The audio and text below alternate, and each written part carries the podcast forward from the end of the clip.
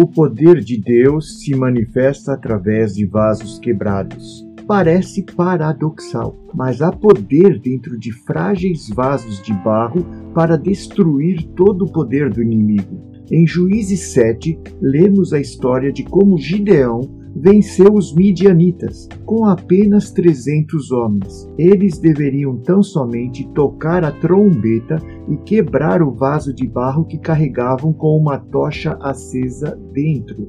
Todos nós somos como esse vaso de barro, e dentro dele resplandece a luz de Cristo. Quando esse vaso é quebrado, a glória do Senhor se manifesta. No entanto, quando o vaso é quebrado, a trombeta, o chofar, precisa ser tocado. A trombeta é o chifre do carneiro que morreu.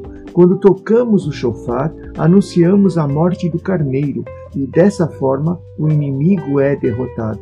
Veja o que diz Juízes 7,16 é, em diante. Então repartiu os trezentos homens em três companhias e deu-lhes a cada um em suas mãos trombetas e cântaros vazios, com tochas nele. Assim tocaram os três companhias as trombetas e despedaçaram os cântaros, e seguravam na mão esquerda as tochas e na mão direita as trombetas que tocavam, e exclamaram: Espada pelo Senhor e por Gideão.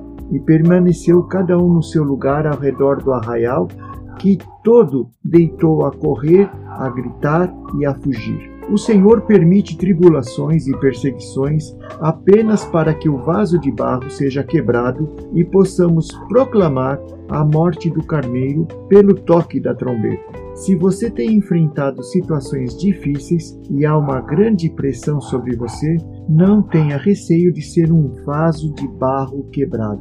O poder de Deus se manifesta em nosso quebrantamento. Que você hoje Seja abençoado em nome de Jesus. Amém.